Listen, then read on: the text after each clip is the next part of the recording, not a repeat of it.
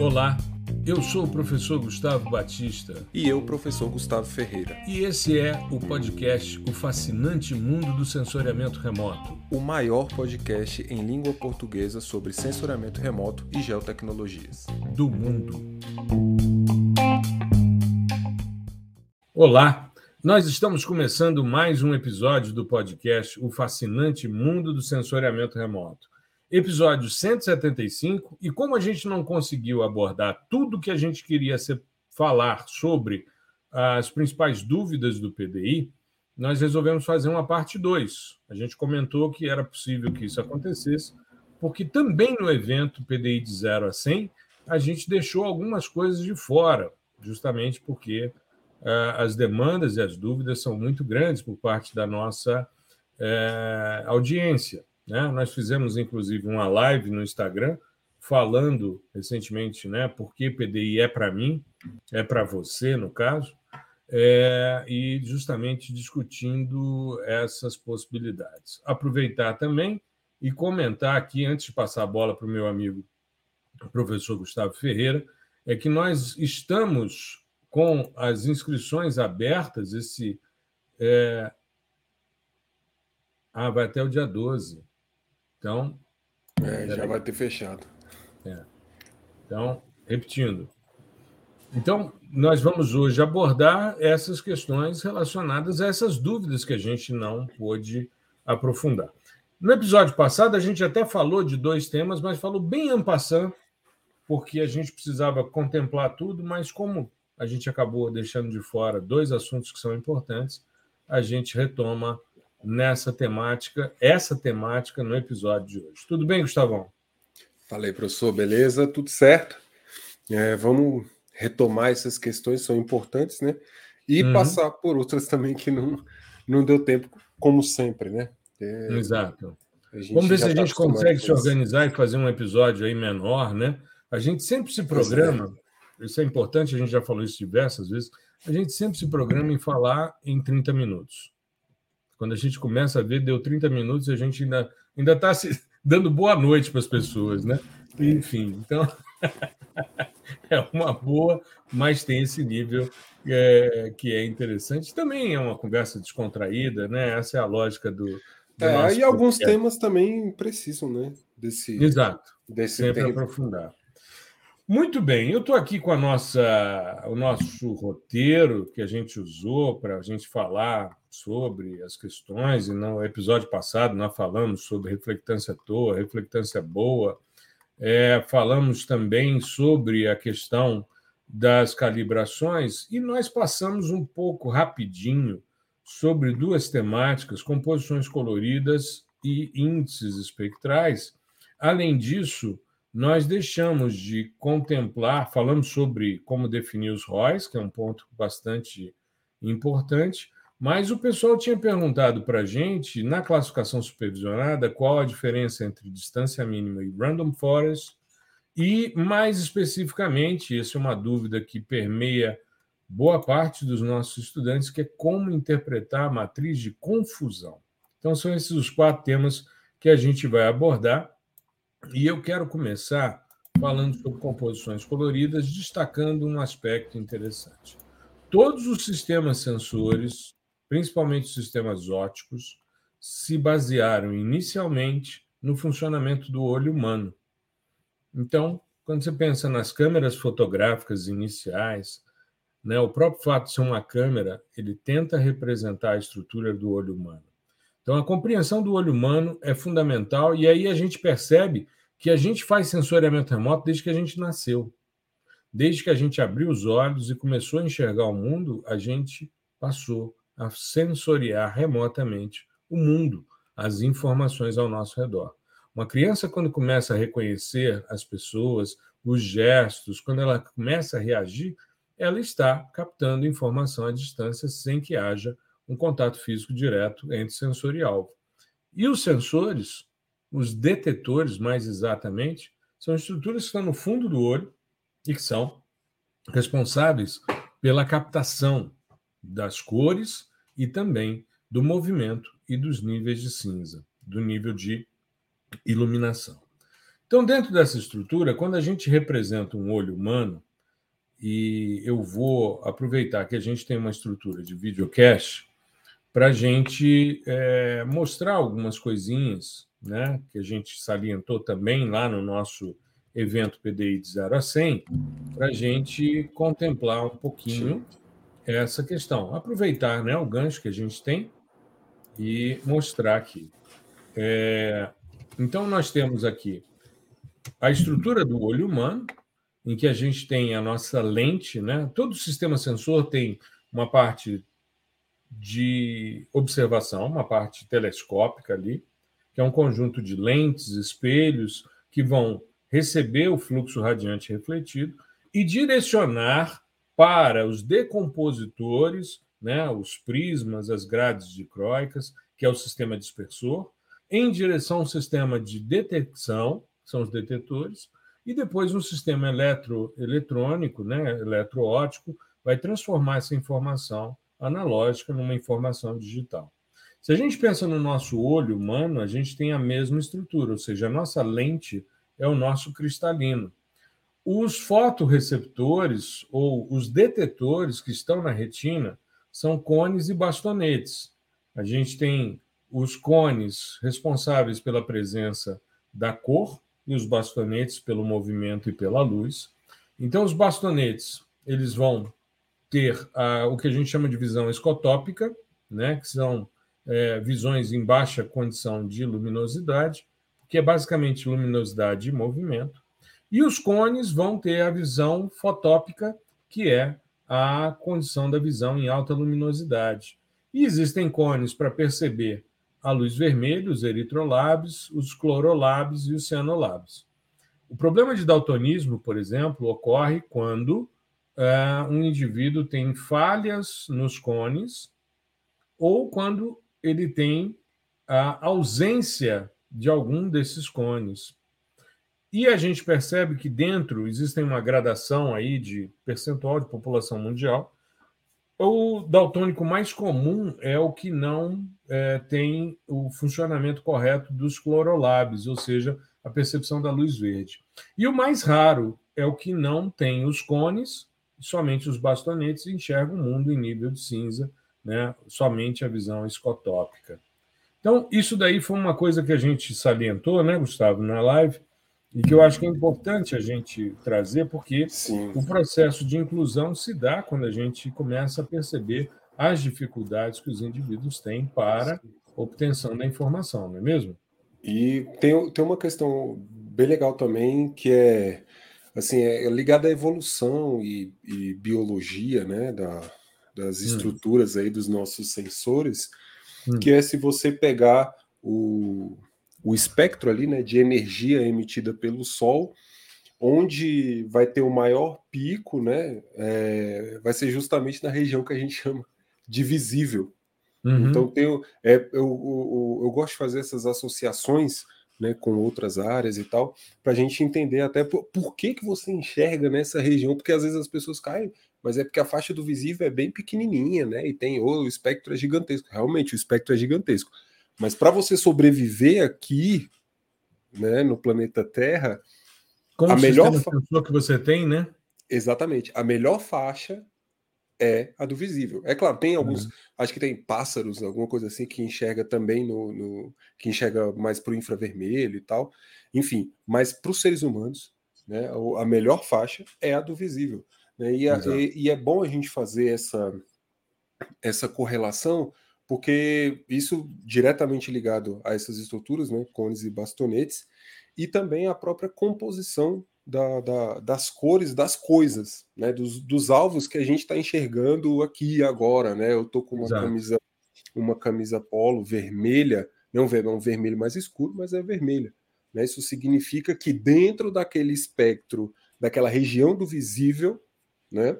Essa, a, a, o, o, pigmento aqui da camiseta ele está absorvendo na região do verde e do azul e está refletindo Exato. no vermelho. Por isso que a gente enxerga essa, essa cor avermelhada, né? Exato. Eu, por exemplo, estou de camiseta preta, né? Então, todos os comprimentos de onda da faixa da luz visível estão sendo absorvidos por essa pigmentação Isso faz, isso daí é interessante a gente pensar, porque quando a gente pensa no, na onda, na radiação eletromagnética, a gente está falando de uma onda que se desloca, né, formada, ela tem um campo magnético e um campo elétrico, tanto que é uma radiação eletromagnética. Porém, é interessante porque não é apenas uma onda, mas nela caminham partículas de energia. E são essas partículas que são absorvidas em determinados comprimentos de onda.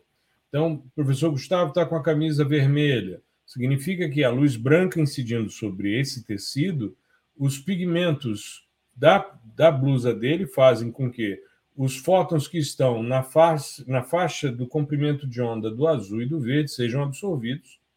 E o que não é absorvido é refletido e chega aos meus olhos. Por isso eu enxergo a blusa dele em vermelho, porque meus bastonetes e cones estão funcionando né, dentro de uma certa normalidade, eu não vejo diferença.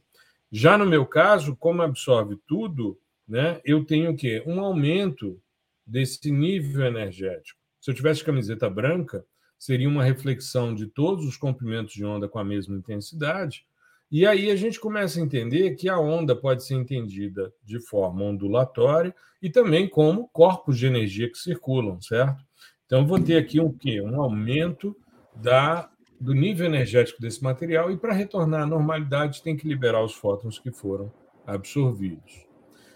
E é interessante porque a gente mostrou também, e quem está assistindo a gente em termos de vídeo, seja no Spotify, seja no YouTube, né? e quem está em outras plataformas, é só entrar no youtube.com barra gel.sensor e vai chegar ao nosso canal. E aí você tem ali uma visualização de como um indivíduo deuteranópio, ou seja, um indivíduo que não enxerga a luz, os comprimentos de onda do verde, por problemas nos clorolabs, né, ele enxerga o mundo. Então, as variações de vermelho e verde, eles praticamente desaparecem, elas praticamente desaparecem. Então, você tem que usar de outras estratégias para é, fazer essa análise. É, uma das coisas que mais é, chama atenção, Gustavo, é, quando a gente fala teoria de cores, né, são as cores primárias aditivas e subtrativas. Então, é uma cor primária aditiva, se eu pegar um vermelho mais um azul, eu gero uma subtrativa, um ciano. Se eu pego um vermelho, aliás, um verde e um azul, eu gero o ciano. Se eu pego o vermelho e o verde, eu gero o amarelo.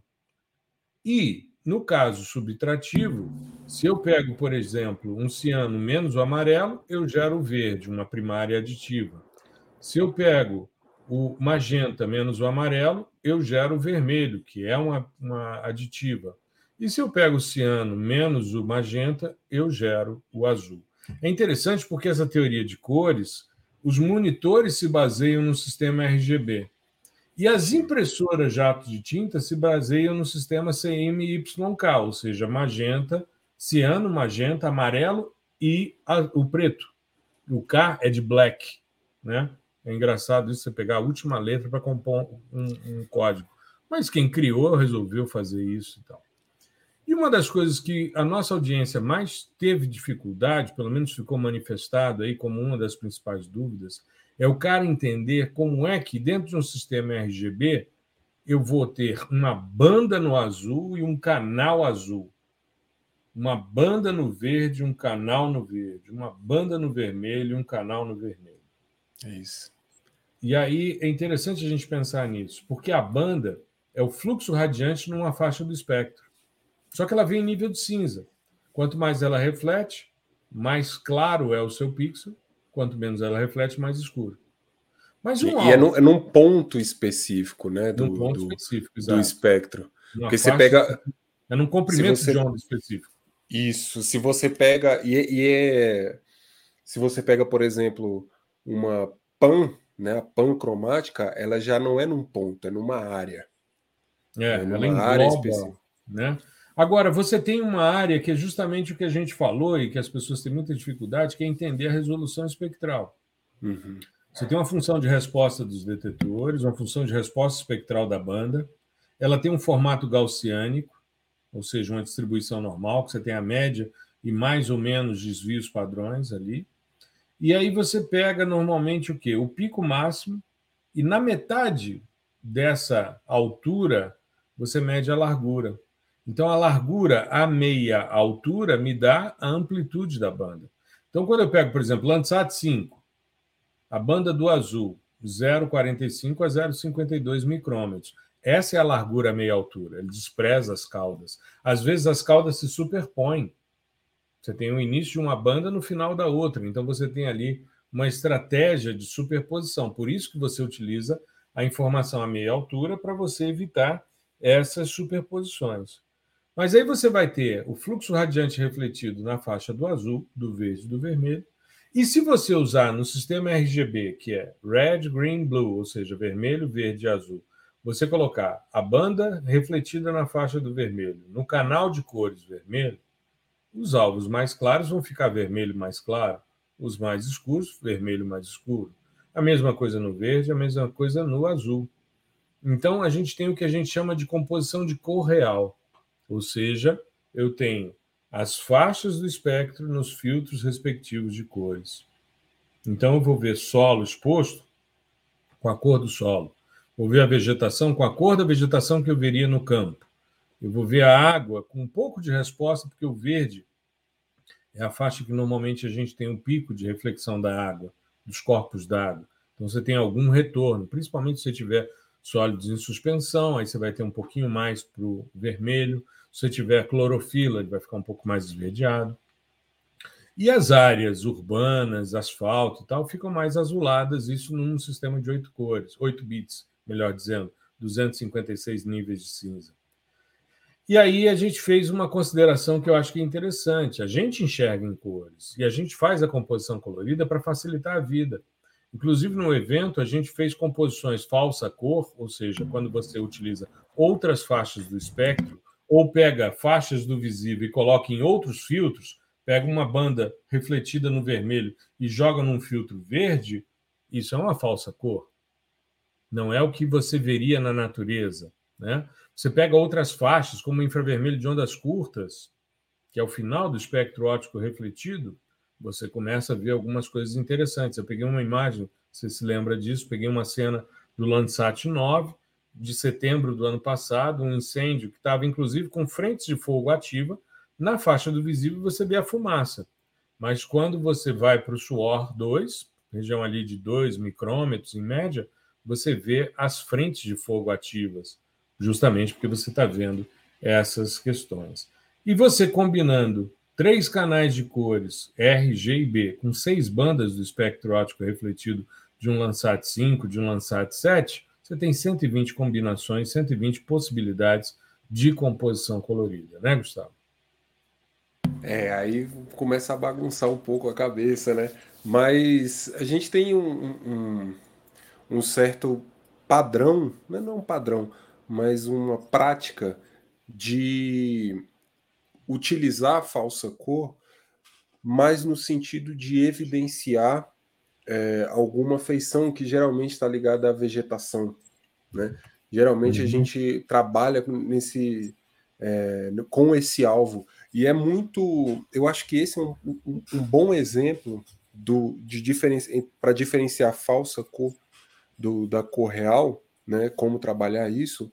É igual a gente fez no evento eu criei quatro rotinas para fazer a composição colorida, né, com uhum. o mesmo dado.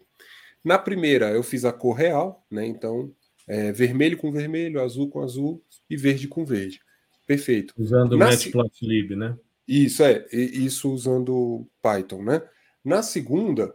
É, mas eu, eu digo que depois você fez um post em que você testa quatro bibliotecas. Você usa Python, isso. o Matplotlib, é o Raster.io, o EarthPy e o Spectral, né? Isso, isso. A ideia... Eu usei em aula hoje o seu, o seu a, a, sua postagem, eu usei como exemplo de carrossel, de, de é, posts de, de processamento e usei essas quatro. Por isso uhum. eu lembro, inclusive, quais são as composições e qual biblioteca você utilizou.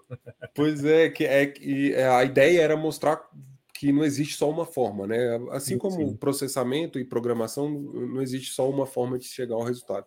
E aí você é, é bom você conhecer a, a maioria, né?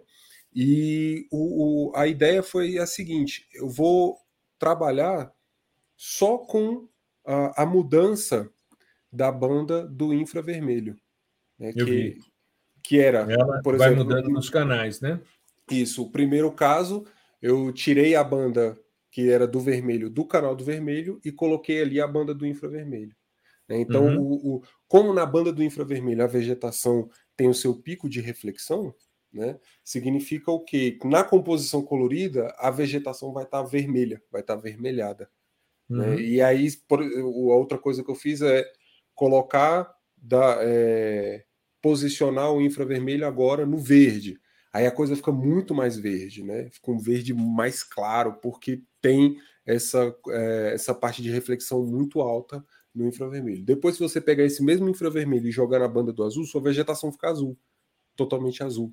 Né? Então, uhum. isso é, é importante para a gente entender é, que a ideia é sempre evidenciar algum alvo. Né? As, as pessoas também fazem com solo, com é, urbano, água também, né? principalmente quando você quer é, é, evidenciar algum sólido em suspensão, algo desse tipo, você consegue identificar com, a, com essa composição do tirando do infravermelho e colocando no vermelho, você consegue identificar é, muita coisa que, que ocorre também nos corpos d'água, né? Mas a, a ideia é não existe uma receita de bolo, né? Que o pessoal às vezes fala assim: ah, eu uso a, compo eu uso a composição, sei lá, 532 para verificar a rugosidade do solo.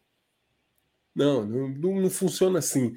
É, você tem que entender o alvo que você quer evidenciar e a relação que aquele alvo tem com aquele comprimento de onda específico. Né? Uhum. E aí você, se ah, vamos supor que o, o, solo tenha lá seu pico de reflexão é, no vermelho, né? Então você sabendo disso, você consegue destacá-lo colocando em cores, né, é, em falsa cor, em alguma cor que seja um pouco é, menos usual. Que uhum. a, o, o, destaque, a ideia do destaque é esse, né? Colocar uma vegetação que você está acostumado a ver em verde, colocar em vermelho, azul, enfim. E com o solo, com outro alvo, é da mesma forma. Então, é, é, você tem que entender essa relação do comprimento de onda com o, o, alvo que você quer evidenciar. E entender que a falsa cor é utilizada não é para ficar mais bonito, para ficar parecendo um quadro, ou para você deixar de plano de fundo do seu computador. E sim para evidenciar, né, fazer é, aumentar o contraste em uma área específica, em um alvo específico que você está estudando. Perfeito. Dentre as principais dúvidas que a gente encontra em PDI, a parte de índices espectrais é extremamente demandada. Para a gente trabalhar com índice espectral, a gente precisa entender primeiro o espectro do alvo que a gente quer estudar sem perturbação, ou seja, numa condição normal, e depois a perturbação que a gente quer investigar. Então, se eu quero estudar uma área que foi queimada, eu tenho que ver a vegetação sadia e um espectro de vegetação queimada. E a partir da visualização das alterações que ocorrem nos espectros, pensar um índice espectral. Não é não, Gustavo? Exatamente. O, o índice espectral é o que você está fazendo é modelando um efeito um, com base no comportamento do seu alvo. Né? Então, se uhum. você tem a, a, noção de onde aquele alvo específico reflete, onde ele absorve, você consegue modelar aquilo matematicamente de modo a ter como resultado as intensidades desse fenômeno ao longo ali da sua imagem. E aí, o que acontece normalmente é que as pessoas têm um certo, um certo imaginário, um certo glamour em torno dos índices espectrais e acham que isso não é para mim. Quando, na verdade, é uma questão de esforço. Você tem, a gente falou no evento, né? a gente tem é, algumas possibilidades de trabalhar com índices, né? E pensar sempre como é o contexto do seu alvo sem a perturbação e depois o seu alvo perturbado. E entender como é que as coisas funcionam. A gente percebe, por exemplo, e a gente já falou sobre isso em outros episódios e tal, que a gente pode organizar, por exemplo, os índices espectrais, e aí a gente tomou, como você bem salientou, os de vegetação, que são bastante interessantes, muito usuais, mas isso funciona para solo, para água, para diversos alvos. A gente trabalha sempre com lógicas de declive, ou seja, a perturbação muda o declive do seu espectro ele muda a distância da linha do solo, ou seja, quando você está trabalhando com a estrutura dos eixos de organização. Você tem uma, uma linha do solo que acontece quando você está com banda do vermelho contra a banda do infravermelho próximo, e a distância, então, pode ser medida, existem índices que se baseiam nisso.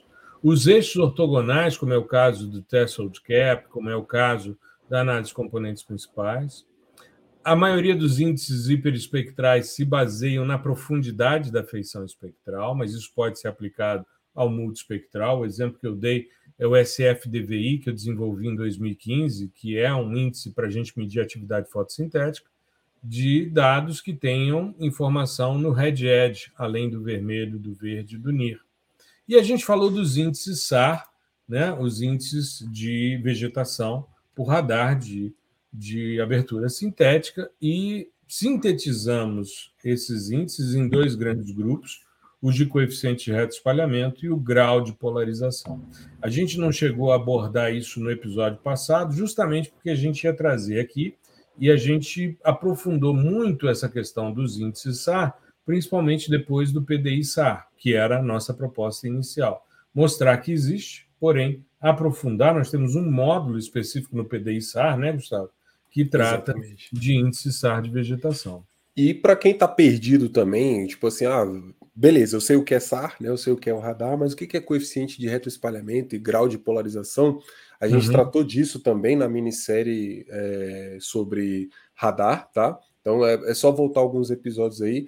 Se você não tiver nenhuma, assim, nenhuma ideia do que é o coeficiente de retroespalhamento e grau de polarização, sugiro que você vá, volte lá do começo da série, do primeiro episódio, e vai mandando bala, porque são 14 episódios de uma hora cada aí, só falando sobre radar, inclusive contextualizando o que, que o que, que são o, o, os coeficientes, grau de polarização, os índices SAR de uhum. vegetação, uhum. né?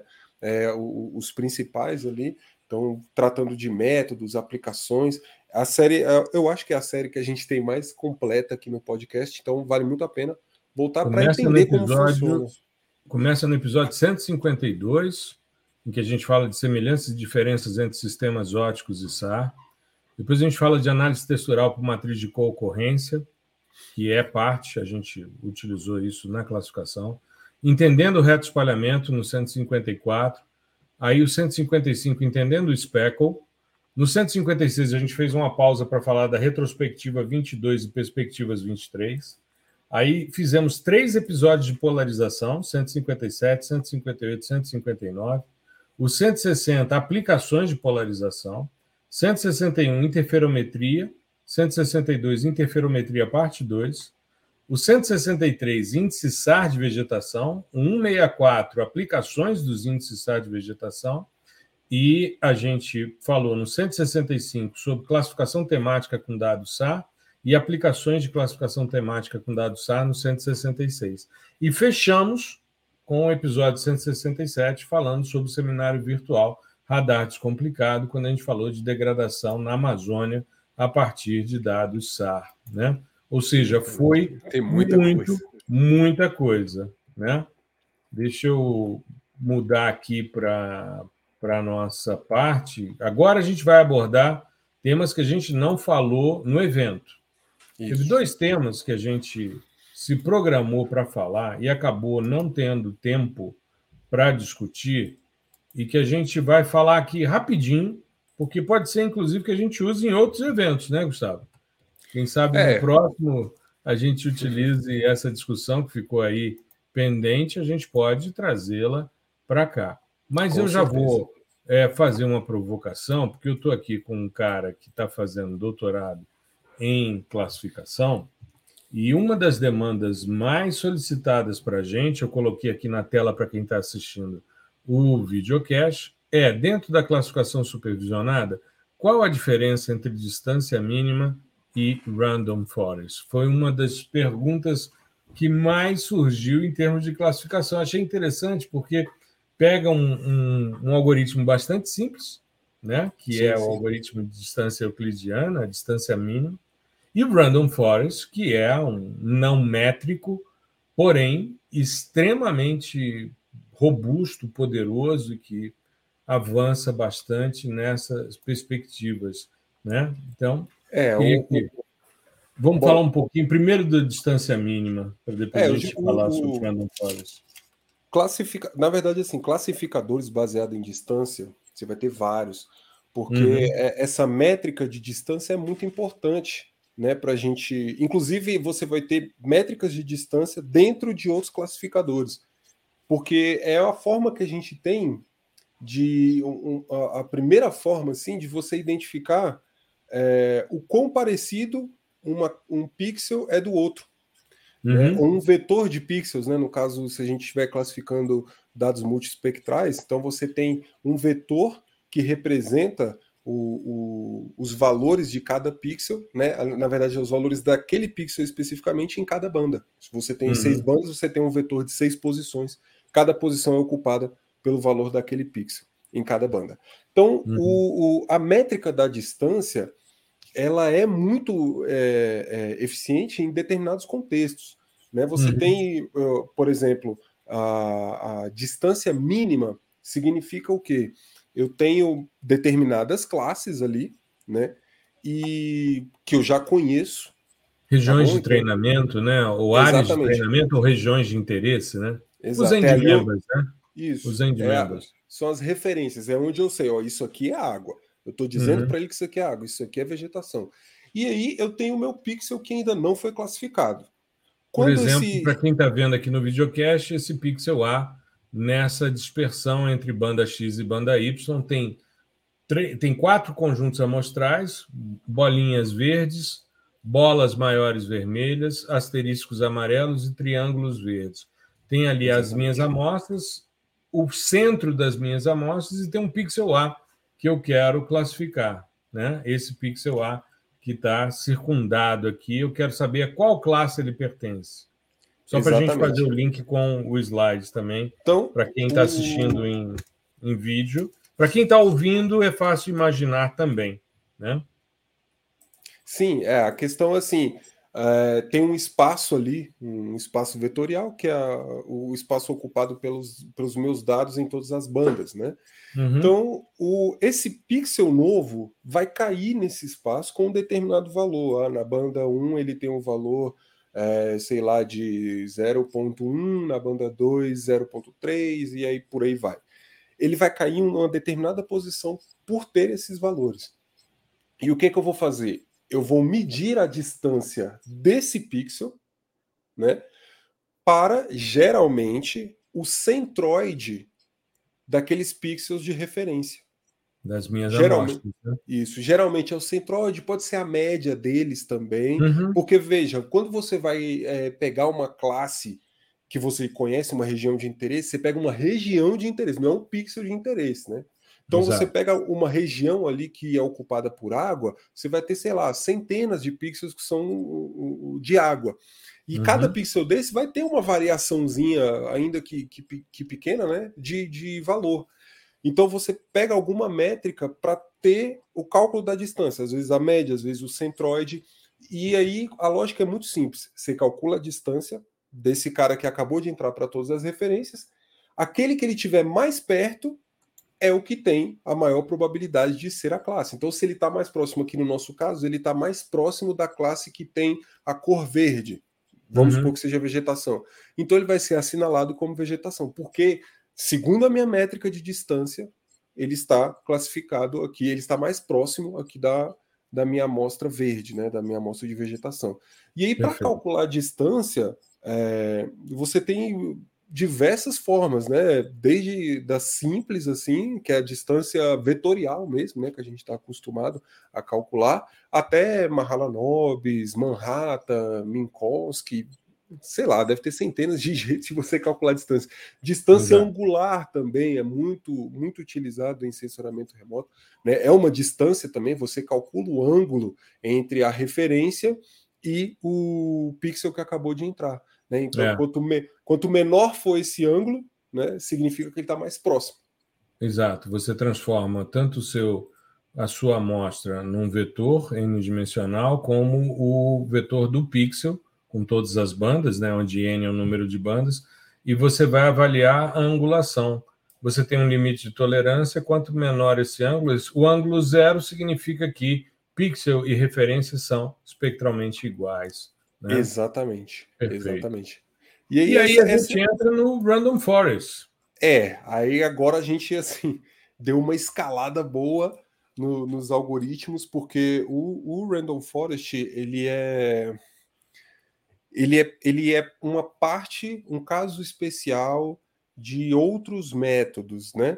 Uhum. E o que importa no Random Forest é a abordagem, porque Random Forest é uma coleção de árvores de decisão. Árvore uhum. de decisão é um método muito simples também que a gente está acostumado. Por exemplo, é, um, uma árvore de decisão é a seguinte: é, eu acordei. Aqui. Pronto, aqui tem uma árvore de decisão para você se basear, que é uma, uma árvore de um artigo de uma aluna minha. Isso. Ela parte aqui, do valor do, de reflectância para chegar na classe. Isso. Isso. O, o, que, o que acontece assim, é, tem a, a, a gente trabalha por esse contexto assim de árvores de decisão frequentemente. Vamos supor que eu uhum. tenho, sei lá, eu tenho na minha garagem aqui uma moto e um carro. Eu acordei é, de manhã. Tá chovendo? Não. Então eu posso ir de moto né? Vamos supor. Tá, cho é, tá chovendo? Sim. Se tiver chovendo, eu vou de carro. Então, é, a, a decisão ela é influenciada com base em um fator que está limitado por um valor. Né? Vamos uhum. supor, ah, se, eu, se o pixel tem um valor menor do que 0,05, ele vai para a classe da água. Isso. Se for maior, ele vai para um outro teste. Ele é maior do que 0,05 e é menor do que 0,2, então ele é um pixel de queimada. Se não, ele continua essa verificação.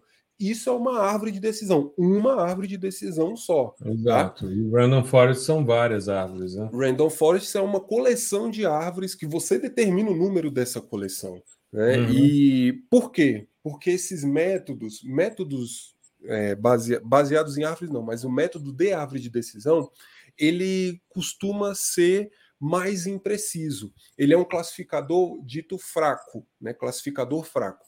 E aí, qual é a abordagem que, que é legal aqui? Duas, né? Que está por trás do Random Forest.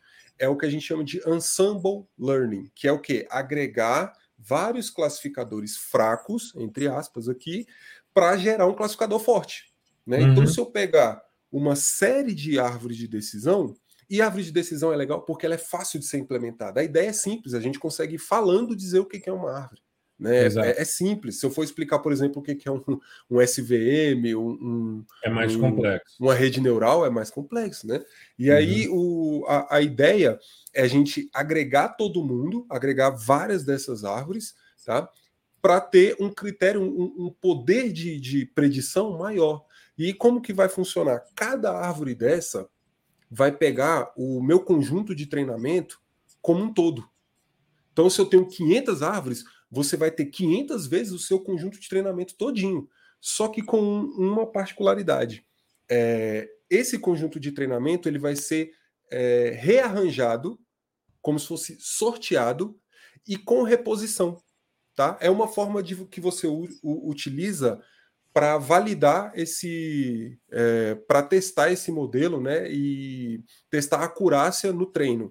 Que é o seguinte, eu vou, eu vou ter dentro do, do meu conjunto ali, para cada árvore, todos os dados de treinamento rearranjado de formas diferentes e com repetição. Vamos supor que eu tenha 500 pixels é, de ROI, seja 500 pixels. Uhum. Cada árvore vai, vai ser treinada com esses 500 só que dentro desses 500 eu vou ter um monte de pixels que, que serão repetidos. Né? Porque, como eu disse, é um sorteio com repetição. E a premissa do, do, do, dessa abordagem é o conjunto de, de treinamento de cada árvore tem que ser igual ao conjunto original. Sim. Mas pode, pode ter um monte, pode não, e vai ter né, uma porção de pixels repetidos ali. Porque e você pode definir também o número de árvores, né? Que você acha. Isso, é, são, é, esses vai são testando, os, né? Isso, esses são os hiperparâmetros, que são os parâmetros do seu modelo. É, você define o número de árvores, você define a profundidade que essa árvore vai descer, até onde ela pode ir, cada árvore desce. A quantidade de ramificações que ela vai Isso, tendo. Exatamente. Você define uhum. qual forma que ele vai quebrar os nós, né? Que ele vai dividir cada nó. Enfim, tem algoritmos específicos para isso. Utiliza-se entropia, índice de Gini, é, impureza, né? De Gini. Enfim, uhum. e a ideia do, desse, dessa abordagem é você aumentar, porque veja, se eu estou é, pegando uma coleção de 500 árvores de decisão, significa que eu tenho 500 modelos. Sim. Eu tenho 500 modelos simples. E esses modelos, para eu ter uma validação legal ali na fase de treino, esses modelos eles não podem ter uma variância baixa. E o que, que significaria variância baixa? Se eu botar os 500 modelos para treinar com o mesmo conjunto de dados, com a, a, os mesmos pixels, ele ia ter uma baixa, não ia ter variância, na verdade, né? Ele ia ter uhum. uma baixíssima variância e isso ia impactar diretamente no meu na, na validação do meu treino. E significa o quê? Overfitting. O modelo fica craque em decorar os padrões que você passou no treino e não consegue generalizar. Não consegue Exato. classificar na sua imagem. E isso é muito importante. E aí, quando eu crio esse conjunto, que é o que a gente chama de bagging, bagging, que é do bag de, de sacola mesmo, né? Uhum. Que é a forma com que ele vai sorteando os dados de treino. Quando a gente faz dessa forma, com repetição, você aumenta muito a variância dos seus modelos. Aí cada modelo vai ser um modelo particular para aquele conjunto de dados. E aí, quando, quando passar um determinado pixel ali, esses modelos vão ter uma resposta. Ó, esse pixel aqui é água. Aí no outro modelo, ele vai dar, não, esse pixel aqui é queimada. Aí beleza, uhum. vamos pegar 500 árvores. Dessas 500, é, 400 disseram que aquele pixel específico é água. 100 disseram que é queimada. Então ele vai ser classificado com quem deu mais votos. No caso, a água. Né? Então, essa é. Quando houver uma certa confusão, aí ele entra no unclassified, né? Isso. Aí Se eu... houver um certo, um certo equilíbrio nas sim, decisões, sim, sim. Ele, ele não toma essa decisão, ele Isso. deixa dentro de um limiar não classificado. Né? Você, você, pode, é, você pode trabalhar isso também para ele ficar com é, usar alguma métrica de probabilidade para deixar para não ter um classified. Mas Uhum. É, isso é, é, comum quando você roda Random Forest, por exemplo, no Snap, ele sempre traz um Unclassified, né? E uhum. só para finalizar, esse bagging, ele vem de um outro nome que eu esqueci de falar, que é o seguinte, essa abordagem de você sortear e modificando ali a posição, sorteio com reposição do conjunto de treinamento, chama bootstrap. Então é, é um, eu, eu, eu, chamo meu conjunto de treino de dataset, então é um, um bootstrap dataset. E aí o bagging vem de bootstrap aggregation. Eu estou agregando vários conjuntos que são bootstrap, que são com esse sorteio com reposição. Aí o bagging fica esse é, acrônimo, né? Que é o bootstrap aggregation. E essa abordagem ela é muito, muito, muito utilizada. E não foi, ele não saiu do só para o pessoal entender, não saiu da árvore de, de decisão e foi direto para o Random Forest. Você, você tem outros modelos ali nesse meio termo. Né? Então tem Booster Trees, né, que, que trabalham com esse, essa questão de bootstrap, tem outras, outros tipos de árvore, né? Mas o, o, a evolução, existem outros também que já estão um pouquinho mais além do Random Forest, mas o Random Forest ele funciona muito bem para censuramento remoto, e é por isso que a gente tende a ficar nele, e, a, e ele é a evolução dessa abordagem de árvores de decisão. E é muito legal quando você pega, às vezes você tem a, a oportunidade de visualizar como que o Random Forest separa, cria uma separação entre as classes, porque o que a gente quer com classificação é isso, é criar uhum. uma função que consiga um plano, ou um hiperplano, uma reta, uma curva que separe da melhor maneira possível o meu, o, o meu conjunto ali de treino, né? Para depois você fazer, testar e validar numa forma generalizada. E o árvore de decisão ele cria uns patamares, assim, como se fosse uma escadinha, não é uma reta. É uhum. uma, isso é uma abordagem comum da árvore de decisão. Aí ela fica umas escadinhas, é, é bem é, delimitado assim, você consegue ver certinho. E em três dimensões fica melhor ainda. Fica real, parece uma escada mesmo. E o Random Forest, quando você agrega essa galera toda, essa escada ela fica mais suave, ela fica mais suavizada. Significa o quê? É um modelo mais flexível. Ele não é uhum. duro, não é rígido, sabe? Na criação desse plano. E é muito interessante. Você consegue ver isso com Python, com R. Eu não conheço um software que, que traga essa divisão, assim, sabe? Em forma de gráfico mas com R e Python tem como você ver, e é muito interessante. Você tem essas, essas diferenças. Né? Uma rede neural, por exemplo, ela cria formas absurdas, é, circulares, curvas, quaisquer. Né? Uma, um modelo de regressão vai criar uma reta, enfim. E por aí vai. Mas é muito bacana a gente entender é, essas diferenças, né? Assim, a gente pegou um modelo simples do simples e foi para um que é um pouquinho mais. Uh, um pouquinho não, né? É bem mais robusto.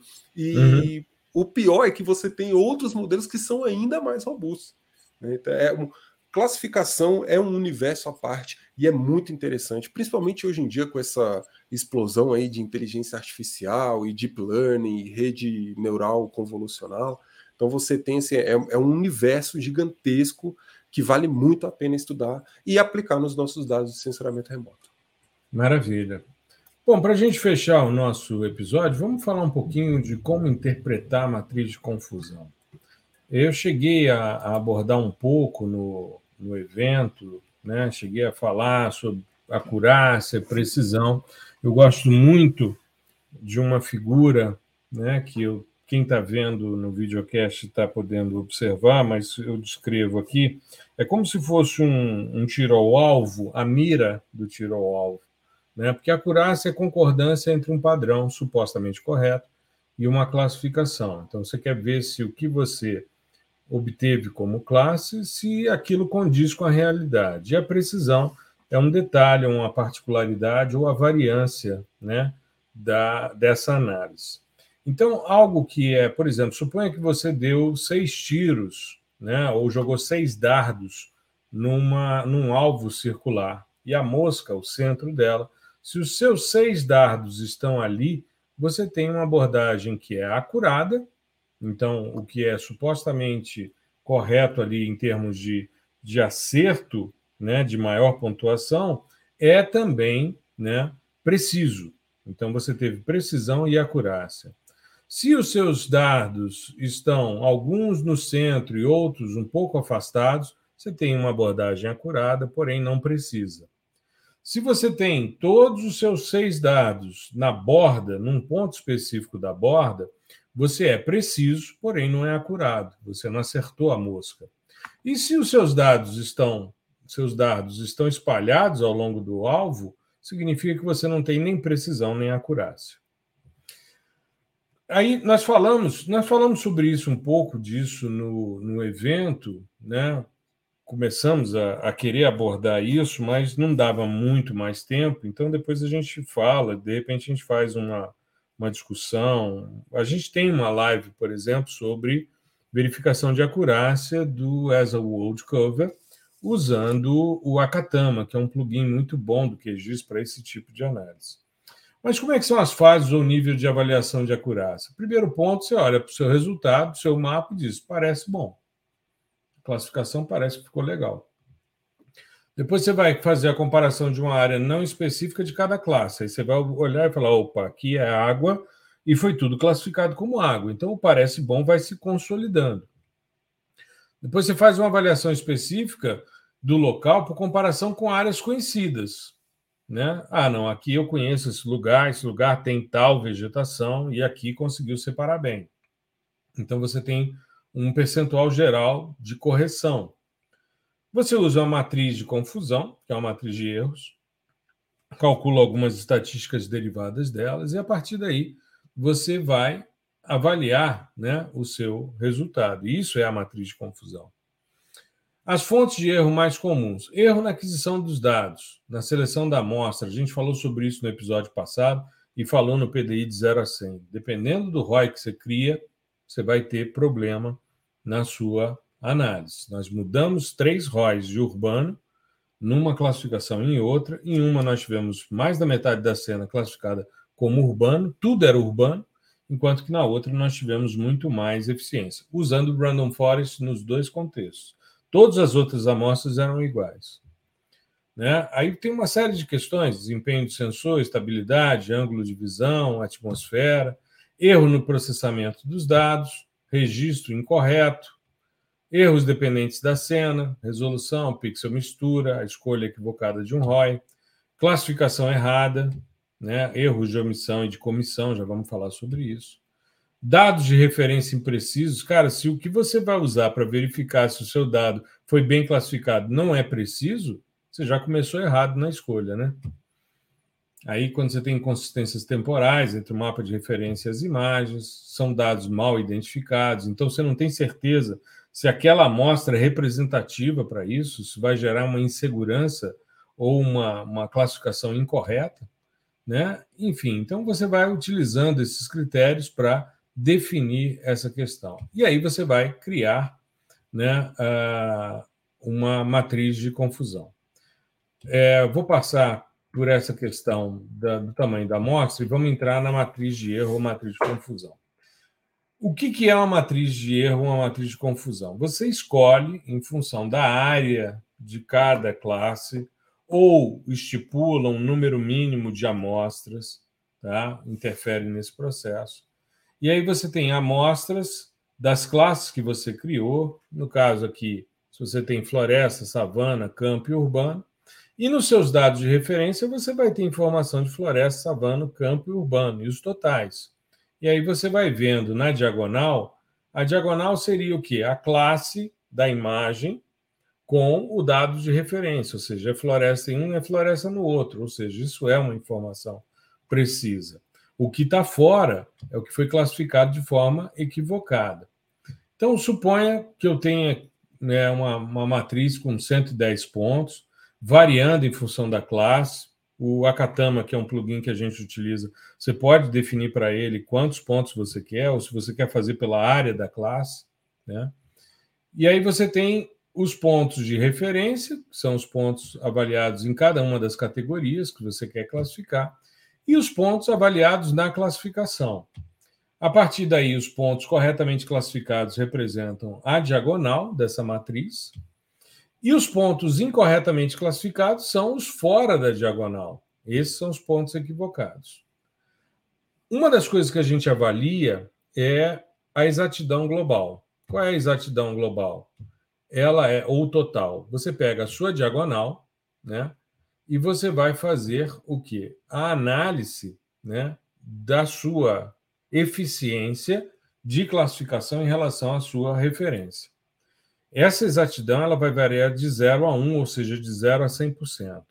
E como é que ela é calculada? Você pega todos os elementos da sua diagonal, você soma todos eles e divide pelo número total de suas amostras. Isso te dá o percentual de exatidão global. Mas dentro dessa perspectiva, a gente precisa compreender, eu vou avançar um pouquinho, nos erros. Essa é uma das críticas que se faz, por exemplo, ao CAPA, ao índice CAPA, que é um dos indicadores de eficiência, porque o índice CAPA ele se baseia sempre nos êxitos. Ele deixa um pouco de fora as, as omissões e comissões. Então vamos ver o seguinte: a gente tem os erros de omissão. Esses erros ocorrem quando uma área é excluída da categoria em que realmente ela é pertencente. Ou seja, ela também é chamada de exatidão do produtor. Tá?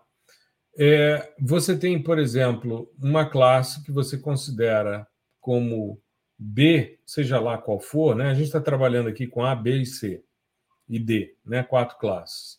E aí você tem uma classe B que você teve na classificação e na referência, dos 23 pontos que você tinha, que você considerava na referência como sendo classe B, 10 foram classificadas como B, 8 foram classificadas como A e 5 foram classificadas como C. Então, veja, eu tenho 10 acertos em 23 referências daquela classe. Isso me dá uma exatidão do produtor de 43,5%. Qual é o erro de omissão, ou seja, aquilo que deveria ter sido pertencer a uma categoria e não está pertencendo? É justamente o que foi classificado errado. Era B e foi classificado como A, era B e foi classificado como C. Então você soma o que está fora da diagonal e divide pelo número total de referência. Então você tem né, nessa percepção quais são os erros de omissão. E o que, que são erros de comissão? São aqueles quando a área é inclusa em uma categoria incorreta. Então, veja, é, a gente chama de exatidão do usuário. Né? O que, que seria exatidão? Eu tenho uma classe B. Essa classe B, eu tenho 21 amostras dessa classe B no total. Mas em relação às referências, das 21, só 10 foram classificadas como B. Oito foram classificados como A, zero como C e três como D. São análises em termos de colunas e de linhas, né? dependendo de onde está a classificação e a referência. Então, a classificação, a exatidão do usuário é o que eu acertei na classificação dividido pelo número de pontos que eu tinha dessa classe. Se eu acertei 10 e eram 21, eu tenho 47,6% de exatidão do usuário. E o que é o erro de comissão? É o que foi classificado de forma em outras referências e eram B. Então, foi classificado como A, como C, como D, e eram para ser B. E aí você tem essas variações. O índice K, que hoje é pouco usado, né, é mais usual a utilização de exatidão global e outras métricas, como F-score, né, enfim, é, precision, né, todas essas, essas métricas que vêm principalmente nos classificadores é, de machine learning, o índice capa ele faz uma análise é, sempre né, dos acertos. Então, por exemplo, eu quero calcular o índice capa. O que, que eu vou fazer? Eu vou pegar o total e multiplicar pelo somatório de todos os acertos, ou seja, de todos os valores da diagonal, menos os totais das classes né, multiplicados. E aí eu tenho aqui, então, todos eles dividido pelo total de amostras ao quadrado menos os que foram classificados, os totais que foram classificados de forma diferenciada. Então, ele, ele pouco avalia o, o, a incerteza. Tanto que é, tem alguns autores que, a partir dos, do ano de 2011, né, que é o Ponte, o Júnior e o Milones, eles escrevem um artigo emblemático que foi publicado no International Journal of Remote Sensing, chamado A Morte do Capa. E aí eles falam a respeito do nascimento de um método de avaliação de acurácia baseado no que a gente tem de, de é, não concordância. Não concordância. Eles falam que o capa é muito generoso, muito bonzinho e que deveria se analisar os erros de omissão e de comissão com mais intensidade. Tá?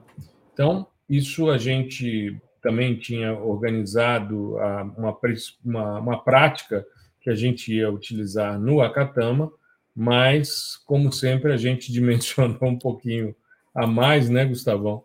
Depois de três horas e quinze, é. a gente não tinha contemplado os dois últimos assuntos aqui: a diferença dos dois classificadores e a interpretação da matriz de confusão. Eu, Gustavo, me permitiu falar aqui né, mais sobre essa questão da verificação, porque eu tinha dado uma aula na USP agora nesse semestre, justamente, claro, mas eu falei disso de 8 da manhã ao meio-dia, né? Nós ficamos é, a manhã inteira discutindo, e aí fizemos uma prática no Acatama para ver isso. O professor Carlos Groman e o professor Quintanilha me convidaram, né, num programa de pós ali do, do IEE, né, da USP, para falar sobre essa questão. Então, eu dei uma aula e me baseei, né, trouxe os slides da minha aula que eu tinha preparado para o material lá do, dos nossos colegas na USP. E aí falei com o Gustavo, né, que se ele não se incomodasse, que eu apresentaria, afinal de contas, é um tema que eu já me dediquei bastante a essa, a essa questão. Né? Eu acho que é isso, meu amigo. Eu acho que a gente, com isso, Cobriu, aborda, né? aborda o que ficou de fora, né? que são as principais dúvidas do PDI. Né? Estamos muito satisfeitos aí com a abertura das novas turmas do PDI-SL, do PDI-PAI. É, estamos nos organizando, em breve vamos mandar para os nossos alunos um convite para eles participarem conosco. Vai ser uma transmissão interna, fechada, para os alunos dos quatro cursos. E aí vamos discutir um pouquinho séries temporais, monitoramento de cultivos, dados SAR, enfim, vai ser uma, uma brincadeira bem interessante, né, Gustavo? É estou ansioso já. Vou ver se eu preparo alguma coisa aqui, pelo menos para mostrar um pouquinho no, no Python, né? Dar uma brincadeira. Claro, com certeza. Com certeza. E... É, é o novo módulo do PDI SAR, e tem as, os dois enfoques. É exatamente isso. A gente faz. É verdade, é uma coisa que eu, não sei se a galera sabe que o PDI SAR ele é híbrido, né? Ele é. tem tanto software com interface gráfica ah, é? quanto programação. Exato. No mesmo é. curso. Então é uma, uma lógica que a gente quis implementar nesse específico, né? Porque é, a, a, gente vê um pouco mais dessa necessidade, né? Para não ficar preso também só a, a, a um software e tal. Uhum. E aí acho que vai ficar Até bem legal a gente o volume de dados no... é muito grande, a gente precisa automatizar muita coisa. Sim, né? sim, sim. E aí acho que colocar um, não sei, talvez com GE, Python e GE vai ficar legal para a gente fazer essa questão da sim, é, série é VRD, né? Pois é, vai ficar mais fácil. VRD, vai ficar mais fácil, exato. Pô, fantástico, fantástico. Vai ser maravilhoso. Não fazer isso. Não fazer isso, fazer as, as médias, enfim, vai, tem, tem umas, umas brincadeiras boas. Vai, vai ser um dia aí, então vamos pegar um sábado e vamos fazer. Manhã e tarde. Como, é, como a gente fez quando a gente fez o, o mini curso de índices de vegetação, de manhã teoria, à tarde a prática, e depois abrimos o espaço do Zoom para os alunos entrarem, interagirem, né? A gente e a gente vai fazer um negócio legal que eu ainda não vou dar spoiler não, mas os alunos vão responder um questionário para a gente entender e a gente vai dar um, um presente aí para um desses alunos, né? A gente vai se organizar. Um bônus nesse... top. Um bônus top, exato. Exatamente. É isso. Fechamos então o episódio 175, principais dúvidas do PDI. É, em breve, a gente provavelmente no próximo episódio a gente já vai trazer algum convidado. Vamos dar uma parada. A gente acabou de fazer uma minissérie. Vamos fazer uma, uma pausa aí porque essa quinta, é, essa quinta temporada do podcast vai até o episódio 200, e a partir daí a gente vai né, começar uma nova temporada. A gente está colocando isso mais por, por uma questão Marcador, de organização, marcadores temporais, mas nem precisava. Mas em breve a gente vai ter aí convidados para a gente conversar um pouquinho, né, mudar um pouquinho a dinâmica também do podcast que foram duas minisséries, uma seguida da outra. Então agora é importante a gente bater um papo com outras pessoas também, não é? Não? Sim, sim. Maravilha. Trocar ideia com a galera. Exato. É isso. Moçada, fiquem bem, se cuidem, uma boa semana a todos. E semana que vem tem novo episódio do podcast O Fascinante Mundo do Sensoriamento Remoto, o maior podcast em língua portuguesa de geotecnologias e sensoriamento remoto do mundo. Estamos caminhando em direção aos 50 mil downloads e queremos agradecer a todos vocês que nos prestigiam baixando os episódios, ouvindo na sua plataforma de áudio preferida, na sua plataforma de vídeo preferida também. Né? Isso em mais de 45 países, o que faz o fascinante mundo do sensoriamento remoto cada vez ter mais capilaridade e avançar cada vez mais. E um trechinho aqui do nosso episódio vai ao ar na segunda-feira nas redes sociais como forma de divulgar a temática que a gente está discutindo. Tá legal? Gustavão, se cuide. Um grande abraço para você. Vamos a gente vai falando. Tudo de é bom. Isso. Um abraço e até o próximo episódio, pessoal.